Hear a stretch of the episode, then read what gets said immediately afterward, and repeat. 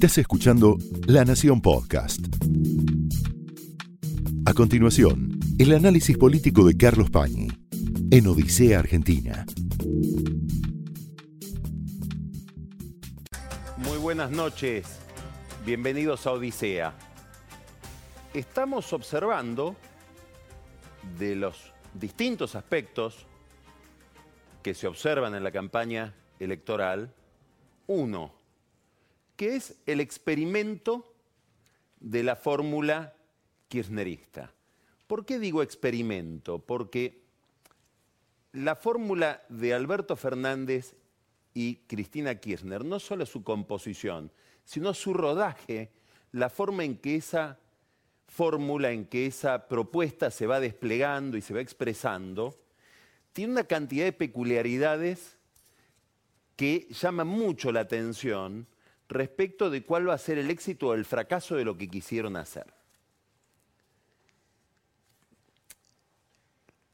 Eh, toda la rareza responde a un problema, o la tipicidad de esa fórmula responde a un problema, que es que Cristina Kirchner advirtió, no sabemos si con razón o sin ella, que su liderazgo, su capacidad de atraer votos como candidata, tiene un techo y que ese techo es muy rígido.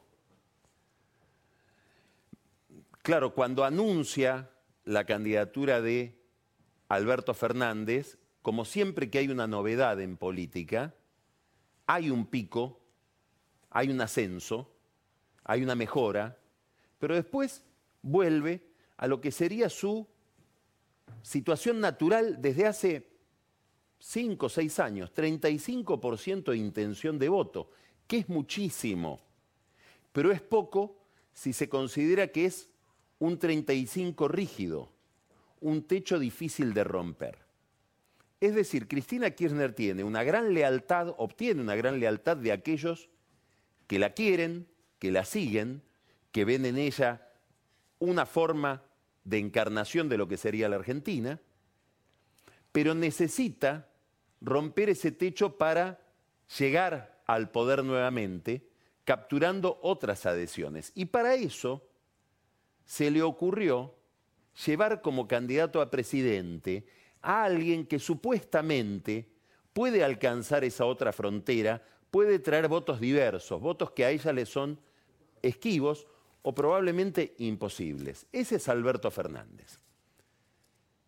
Alberto Fernández ensaya ese experimento, ensaya esa búsqueda del otro voto, del voto que tiene reservas para con Cristina, que tiene reservas para lo que fue la experiencia kirchnerista, de una manera muy precisa. No encara una autocrítica global del kirchnerismo es decir, para aquel que tiene reservas para lo que fueron los dos años de kirchnerismo, él no le dice, bueno, hay cosas de las que estamos no arrepentidos, pero dispuestos a revisar, cosas que si volviéramos a vivir no las haríamos. No. Él elige otro camino, que es decir, hay dos kirchnerismos. Uno propiamente dicho, el kirchnerismo de Néstor, la primera experiencia, el primer tramo, al que él pertenece, donde estarían concentradas todas las virtudes, donde no, habría casi defecto, y otra versión del mismo kirchnerismo más degradada, podríamos decir herética, extraviada, que sería una palabra inventada a propósito para hacer la clasificación, y no inventada ahora, inventada. Curiosamente, cuando él se va del gobierno, cristinismo. Ahora, claro, en la medida en que distingue entre kirchnerismo y cristinismo, se, se arma una brecha o se abre una brecha dentro de la misma fórmula. Y empezamos a advertir un problema enorme discursivo. Para capturar el voto que no llega, tiene que criticar a su segunda, y su segunda es hasta ahora la que tiene los votos. Alberto Fernández nunca se probó como candidato más allá de ir como suplente en una lista porteña que no tiene nada que ver con el kirchnerismo, sino que la encabezaba, era parte del movimiento de Domingo Cavallo en aquel momento en la ciudad de Buenos Aires. Esta divergencia que aparece en la fórmula opositora, en la principal fórmula opositora, la más competitiva, llega a un extremo que el propio candidato Fernández, dialogando en una extensa entrevista que le hace Luis Novarecio, dice lo siguiente. Fíjese, parece algo insólito. Mire este tramo pequeño de la entrevista con Novarecio. Es que, el kirchnerismo no fue vengativo en estos términos. No, pero digo... No, fue el, el, kirchnerismo, el cristinismo, vamos a decirlo, porque yo, yo me siento kirchnerista. Pero la etapa de Cristina, la última, la, última etapa de Cristina que yo cuestioné mucho, es una etapa, yo de Cristina soy amigo y la quiero enormemente. No me van a hacer pelear más con Cristina, ¿ok? Pero no, insistan con eso porque no lo van a lograr. Mm. Lo que digo es, en la, en la etapa de Cristina lo que hubo fue una, una un problema en la convivencia democrática. Eso fue lo que hubo. Hubo un conflicto en la convivencia democrática que nosotros debemos recuperar. Bueno, esta afirmación, que es llamativa, el propio candidato de Cristina, postulado por Cristina, habla de cristinismo como una etapa lamentable o como la etapa que habría que revisar y no la otra. ¿Por qué es importante ver esto? No solamente porque hay una contradicción en la fórmula Fernández-Kirchner, que es lo más obvio. No, si uno pone este problema o esta diferenciación bajo la lupa, va a ver que se despliegan, empiezan a aparecer varias características, varios rasgos de este momento político y a partir de esta observación se pueden sacar algunas conclusiones acerca de la dinámica electoral en su conjunto.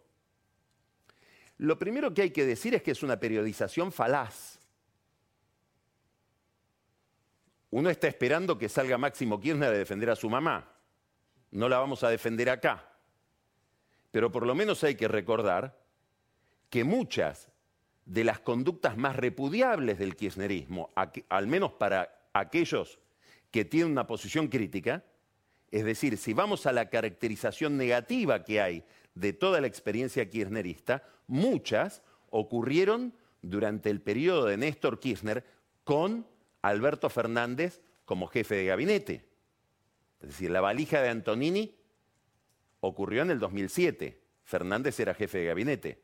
El financiamiento de la efedrina a través de droguerías, uno de cuyos presidentes de esas droguerías terminó después muerto en el triple crimen, se produjo en el año 2007.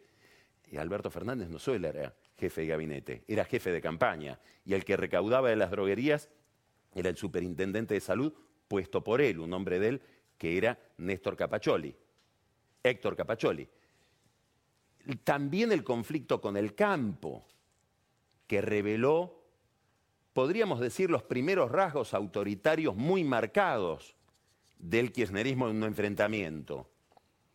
También fue o correspondió al primer tramo del gobierno kirchnerista con Alberto Fernández como jefe de gabinete y en este caso hiperactivo, el regalo del 25% de IPF a la familia Eskenazi, que él después llama la atención. En algunos tweets que emitió, dice, no, yo no estaba en el gobierno, sí, él era jefe de gabinete, esto ocurrió en el año 2007, comienzos del 2008. También en el año 2007 fue la renegociación del contrato de aeropuertos. ¿Qué nobleza obliga? Cristina Kirchner se negó a votar en el Senado. 7 de diciembre del 2007 la aprobó Néstor Kirchner, apurado antes de que llegue a gobernar su esposa, por si ella se negaba a aprobarlo. Del mismo modo que Alberto Fernández era, jefe de gabinete cuando el presidente entonces, Néstor Kirchner, cinco días antes de irse, ya no tres, cinco, el 5 de diciembre del 2007, renegocia el contrato generosísimamente de Cristóbal López y el juego en el hipódromo de Palermo. Todo eso ocurrió con Alberto Fernández como jefe de gabinete. Quiere decir que hay mucha gente que reprocha la candidatura de Fernández, no porque ahora volvió con Cristina, sino porque es Fernández. Ahora, esta, esta revisión, un poco falaz, manipulada o tergiversada, lleva a un, o llega a un, a un punto eh, inquietante el sábado pasado, en el programa Sábado Tempranísimo que conduce Marcelo Bonelli en Radio Mitre, hay una larga entrevista a Alberto Fernández donde él dice, cuando, este, cuando el gobierno empezó a perseguir periodistas, yo me puse del lado de los periodistas. Bueno, eso también es una forma de, reconstruir la historia bastante defectuosa. Digamos, para creer que Alberto Fernández cuando hubo ataques del periodismo, del, kirchnerismo a la prensa, se puso del lado de la prensa, hay que olvidar que fue Alberto Fernández, según todos los indicios, el que pidió la censura de Julio Nudler en una nota que hablaba sobre un funcionario ligado a Alberto Fernández, que era Claudio Moroni. Y le levantaron a última hora la nota a Julio Nudler de página 12 con intervención de quien era director en aquel momento, Tiffenberg. Hay que olvidar, para admitir que Alberto Fernández se puso a hablar del periodismo cuando el kirchnerismo fue contra la prensa, el levantamiento del programa de Pepe en el año 2005 de Radio Nacional. La persecución de la oposición, la persecución del kirchnerismo, la oposición de figuras opositoras por parte del kirchnerismo y casi siempre, en el 99% de los casos, sirviéndose de los servicios de inteligencia, ocurrió eminentemente con Néstor Kirchner. Hay que reconocer que Cristina Kirchner en algunos aspectos desmontó esos sistemas y desmontó también ciertos circuitos de corrupción que había sobre todo en el área de energía. Se le pueden reprochar otras políticas, se le puede reprochar agresión a otros principios, el principio de propiedad, un grado enorme de ideologización y de sectarismo, pero en algunas políticas corrigió las políticas de su esposo.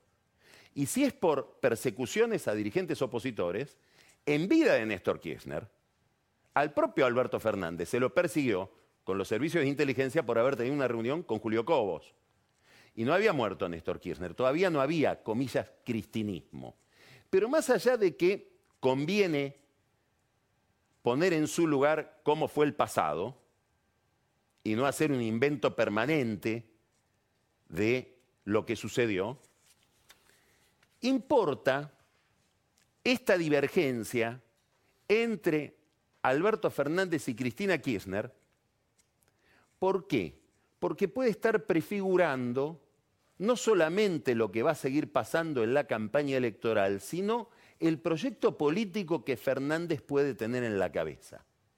Y para entender esto, es importante no solamente mirar a Fernández, mirar la disidencia explícita que él plantea respecto de su candidata a vicepresidente y madrina, en su candidatura presidencial, sino que conviene reconstruir la historia reciente y recordar la candidatura de Daniel Joly ¿Por qué?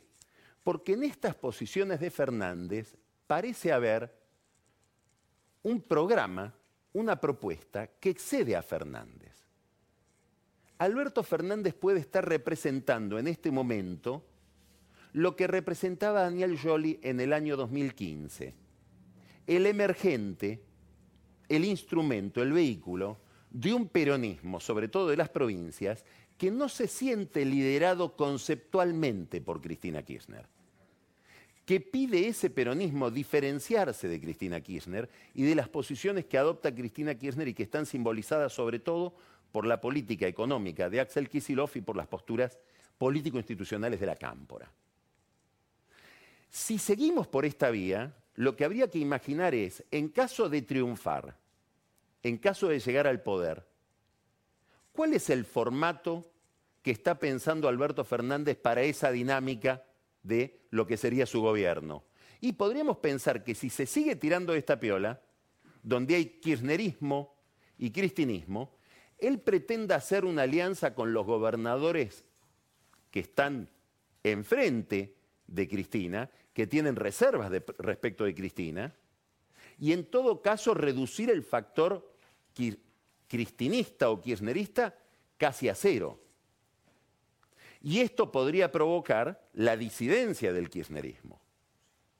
¿Qué quiero decir? Que si uno se imagina la relación Alberto Fernández-Cristina Kirchner, es habitual, y se ha planteado muchas veces, suponer que Alberto Fernández puede llegar a ser un títere de Cristina Kirchner. Yo lo veo dificilísimo.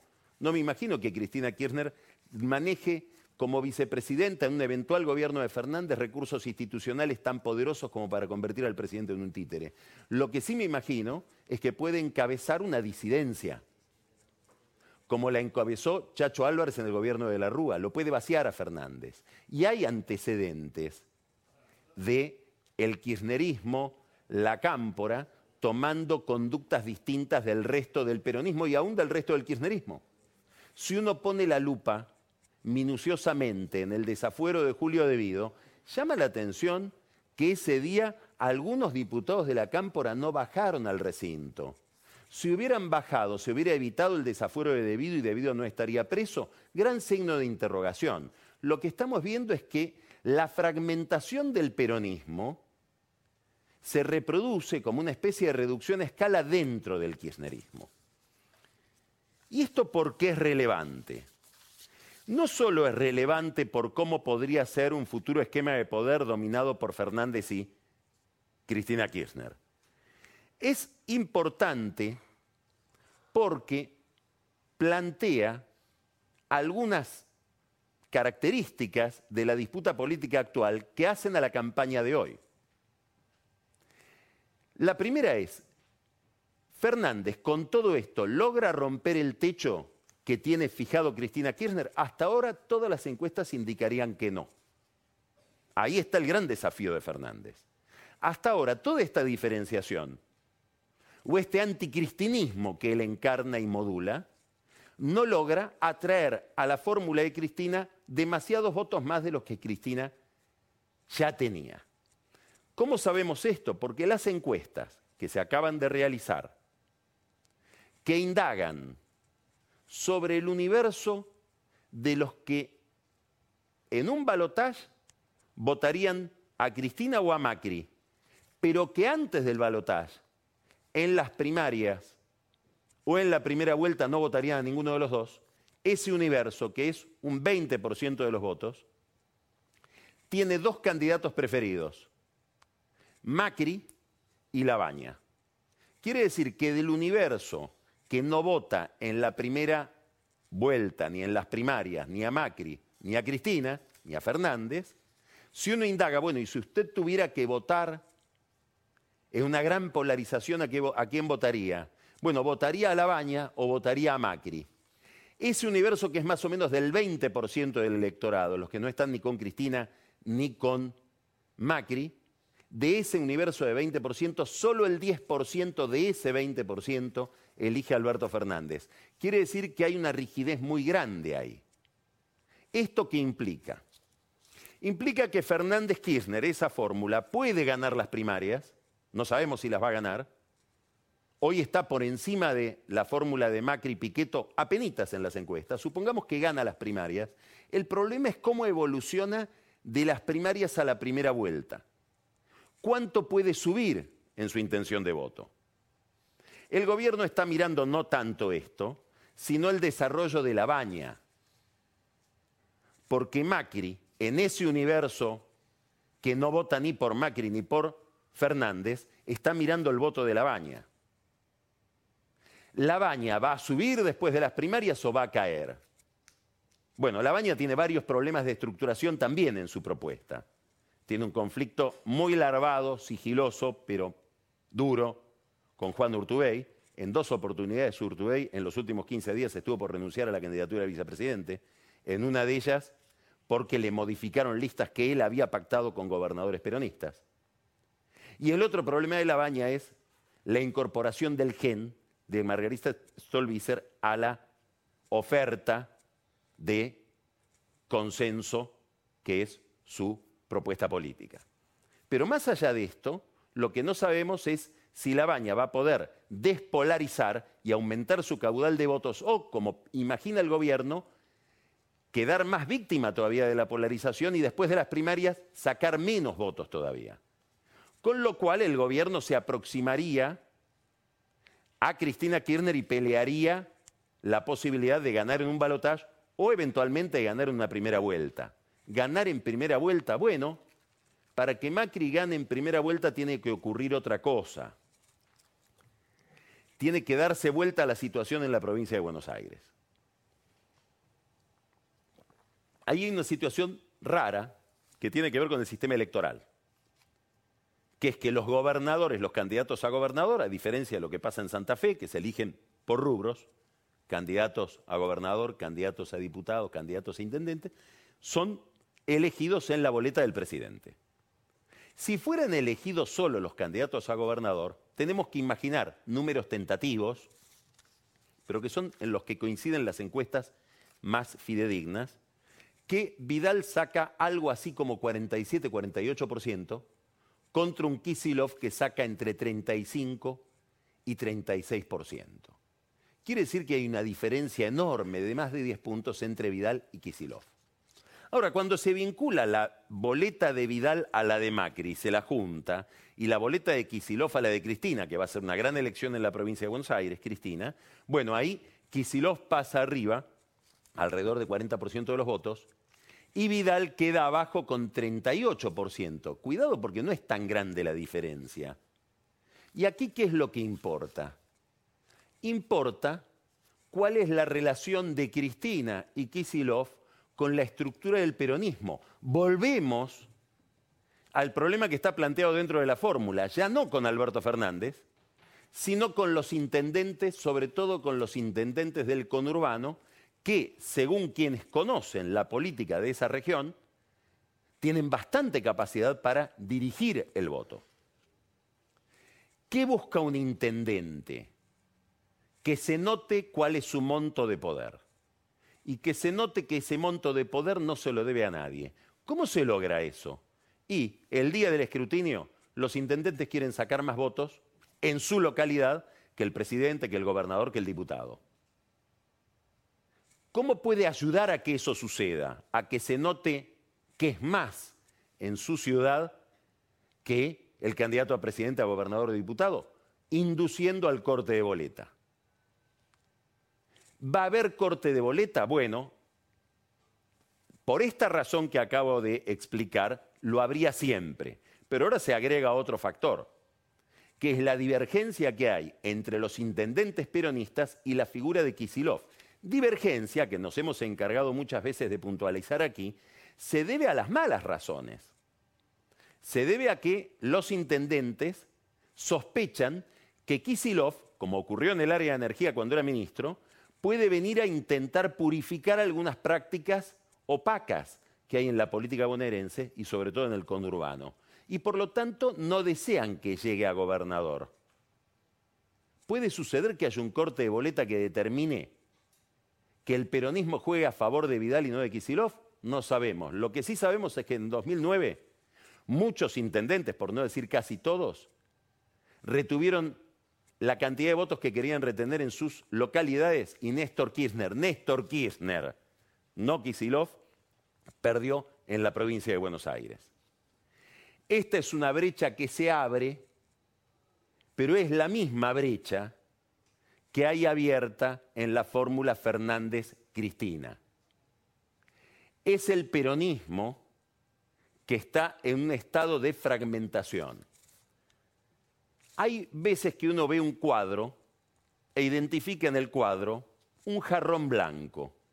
Lo mira dos veces y advierte que ese jarrón blanco no es un jarrón blanco, en realidad es lo que le dejan ser dos rostros negros enfrentados dos siluetas que se enfrentan, negras, dan la apariencia de un jarrón blanco. Solemos ver lo que hay.